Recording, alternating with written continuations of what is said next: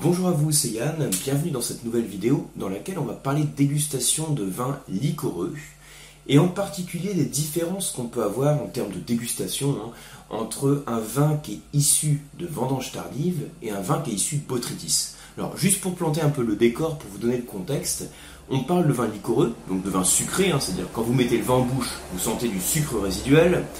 La plupart des vins que vous dégustez sont secs. C'est-à-dire on ne perçoit pas le sucre en bouche, hein, c'est moins de 4 grammes de sucre par litre. Ensuite, on a les demi-secs dans la hiérarchisation des niveaux de sucre, jusqu'à 12 grammes de sucre par litre. Ensuite, jusqu'à 40-45 grammes, on a les moelleux, et au-delà, les liquoreux. Donc la plupart des vins que vous dégustez sont des vins secs. Et quand on déguste un vin liquoreux, il y a plusieurs manières en fait d'obtenir ce vin sucré. J'en avais déjà parlé sur une autre leçon. Donc le but ici, c'est pas de, de parler des différentes méthodes pour obtenir un vin liquoreux, mais plus de parler des deux principales qui vous permettent de déguster ces vins sucrés. Pour faire simple, hein, on va dire l'approche principale pour déguster un vin sucré, c'est de partir d'une baie de raisin qui est riche en sucre.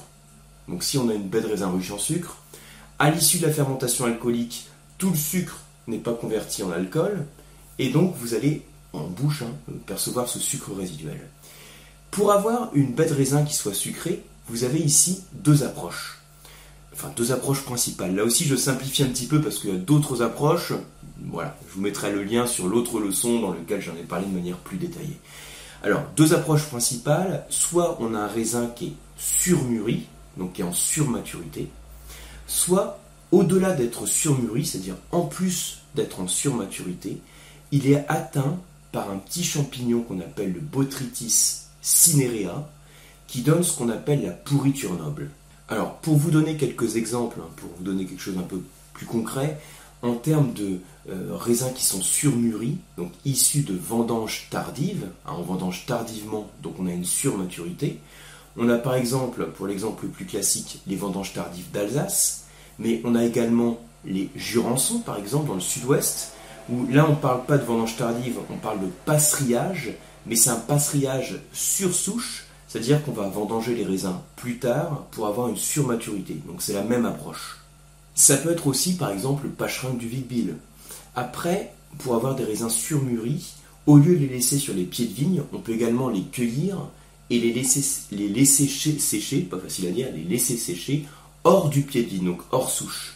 C'est l'approche qu'on a par exemple sur les vins de paille du Jura, qu'on peut également avoir euh, sur les Recioto, un Valpolicella par exemple.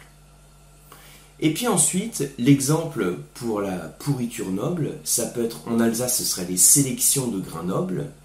Le plus classique, ça va être euh, les Barsac, Sauternes. Hein. Euh, en Hongrie, ça va être le Tokai par exemple. En Allemagne, on parlera des BA comme Beeren Auslese ou des TBA comme Trocken Beeren Auslese. Donc c'est les deux approches. Soit on a un raisin qui est surmûri, soit il est atteint de pourriture noble. Donc je vais vous le présenter en 2-3 minutes, hein. on va faire une vidéo courte, on va essayer d'aller vraiment directement à l'essentiel.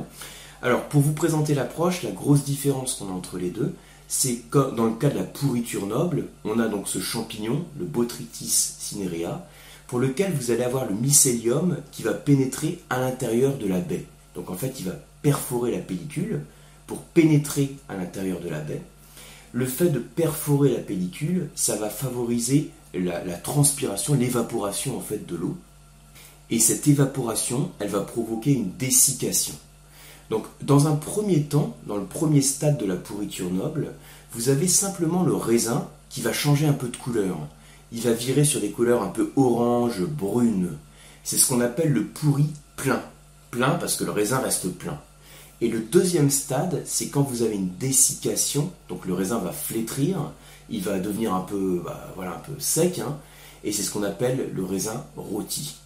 Et il faut savoir que ce champignon, le Botrytis cinerea, s'il se développe trop rapidement, et sur certains cépages d'ailleurs, ça va avoir comme conséquence d'altérer la récolte, ça va pas du tout en faire un raisin qualitatif duquel on va pouvoir extraire des vins liquoreux. On va passer sur ce qu'on appelle la pourriture grise. Mais entre la pourriture noble et la pourriture grise, finalement c'est le même champignon qu'à l'origine des deux, mais dans le cas de la pourriture grise, le développement est beaucoup plus rapide et il ne permet pas d'avoir cette dessiccation qui concentre la baie et qui va en faire justement quelque chose de qualitatif, de concentré pour faire des grands vins. Ça veut dire qu'il faut des conditions climatiques qui soient favorables. Les conditions climatiques favorables, ça va être de faire en sorte d'avoir ce champignon qui se développe. Donc comme tout champignon, il faut une certaine humidité, mais pas trop.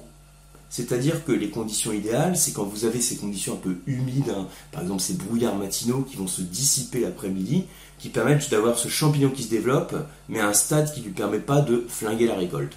Donc c'est pour ça qu'on va le trouver à proximité des rivières. Quand je parlais de Sauternes, Barsac, ça va être dans la vallée du, Ciron et de la Garonne. Dans la vallée de la Garonne, on a Séronce, Loupiac également.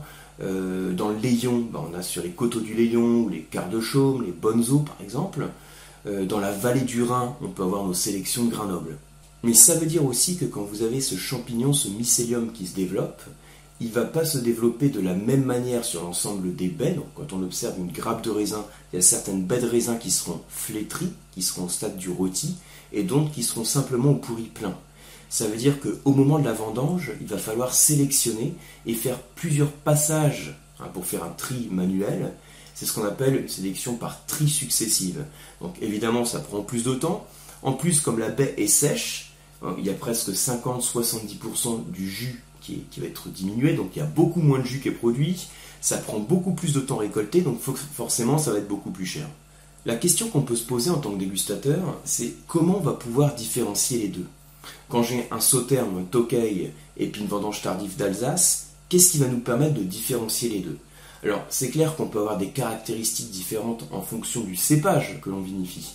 Mais est-ce que le fait d'avoir ce champignon, ce botrytis qui se développe, ça permet d'avoir des différences en termes gusto-olfactifs pour nous en tant que dégustateurs.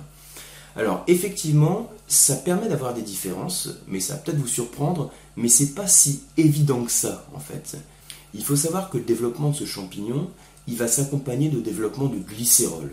Glycérol, hein, ça ne contribue pas à augmenter le taux d'alcool, mais ça crée une sensation de douceur, de gras en bouche.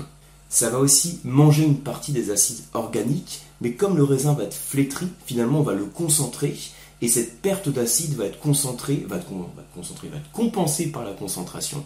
Donc finalement, on va, on va continuer à avoir un liquoreux avec de la fraîcheur en bouche. La grosse différence que l'on va avoir, ça va être surtout sur l'aromatique du raisin. Parce qu'en fait, le développement du botrytis, il va s'accompagner de la création de, de substances qu'on appelle des aldéhydes, comme des furfurales, qui donnent euh, des notes un peu d'amande, on va également retrouver éventuellement des notes d'abricot, de miel d'acacia. Et ce type de notes que je vous cite, à l'amande, l'abricot, le miel, peut être caractéristique euh, du Botrytis cinerea. Euh, sachez que c'est pas systématique de trouver justement des notes un peu de champignons, euh, des, notes qui évoquent le pourri, le, sous-bois, l'humus.